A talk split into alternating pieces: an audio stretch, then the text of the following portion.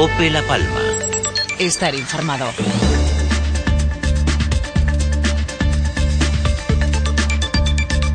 ¿Qué tal? Eh, buenos días. Tiempo para la información local. En los próximos minutos, sintonía de la cadena COPE, jornada de miércoles 20 de febrero.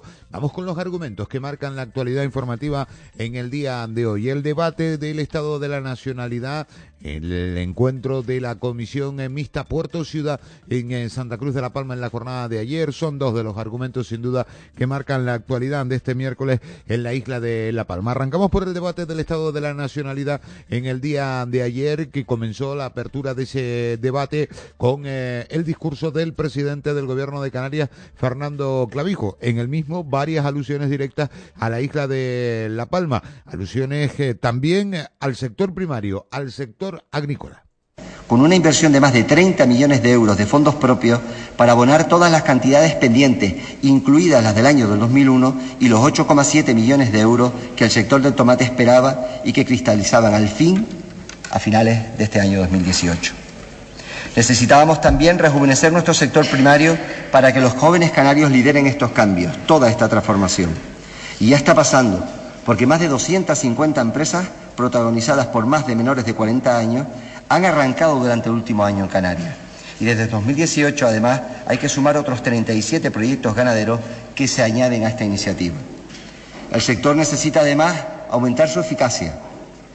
Y para ello hemos enfocado las ayudas hacia la producción para incentivar que sus profesionales hallen la forma de generar mayores producciones, tanto en cantidad como en calidad. Y ya se empiezan a ver los primeros resultados significativos el aumento de la producción de leche en un 38,2% y en el de carne un 17,58% respecto al año 2015 debate del Estado de la Nacionalidad que vivimos ayer con el discurso del presidente Fernando Clavijo en directo en la sintonía de la cadena COPE. Vamos con más argumentos de la actualidad informativa de la semana. Tenemos que destacar la situación vivida por los eurodiputados del Partido Popular, expulsados a su llegada a Venezuela. Los eurodiputados del Partido Popular que van a estar en Colombia, en la frontera con Venezuela, en Cúcuta, van a estar para la entrega de la ayuda humanitaria. Gabriel Mato explicaba así su la experiencia que vivimos en Venezuela es de todo punto desagradable y además eh, es un sinsentido. Tenemos que tener en cuenta que la misión en la que íbamos cuatro eurodiputados, que representamos a 500 millones de ciudadanos, que es lo que representa el Parlamento Europeo, era una misión a propuesta o como consecuencia de la invitación que nos hizo llegar la Asamblea Nacional y el propio presidente encargado de la República, Juan Guaidó. Es decir, un órgano legítimo es el que nos invita a llegar a Venezuela. Y así lo intentamos hacer. Llegamos, pero nos encontramos con que saliendo del Finger, pues ya nos llevaron a una sala, nos llevaron a una sala a un cuarto de, de inmigración en la que pretendieron separarnos de los embajadores que estaban con nosotros, el embajador eh, de España, el embajador de los Países Bajos y la embajadora de la Unión Europea en, con, en teoría con, el pretexto de que iban a hacernos algunas preguntas sobre inmigración. Era todo falso. Nos retiraron los pasaportes, trataron de retirar los, los teléfonos móviles y después de mucho tiempo nos comunicaron que no estábamos autorizados a entrar en el país. Evidentemente dijimos que qué tipo de autorización se necesitaba cuando teníamos el pasaporte en regla y cumplíamos con todos los requisitos. Simplemente nos contestaban cumplimos órdenes, no están autorizados a entrar y al cabo de, de un rato pues decidieron que eh, informarnos que teníamos que abandonar el país y la situación vivida por los eurodiputados, en este caso contada en la figura del eurodiputado palmero Gabriel Mato. En página política estamos ya con la campaña prácticamente lanzada, porque desde el anuncio de las próximas elecciones del 28 eh, de abril, la campaña está absolutamente lanzada. Las formaciones políticas van eh, directamente con ese objetivo, con las elecciones del 28 de abril, también muchos con la mente puesta en las elecciones de mayo. El presidente del Partido Popular en Canarias, el palmero Acier Antona. Bueno, pues celebramos hoy esta Junta Directiva Nacional para poner el partido, lo que ya venía siendo la estrategia de campaña de cara a las dos citas electorales, la del 28 de abril y la del 26 de mayo.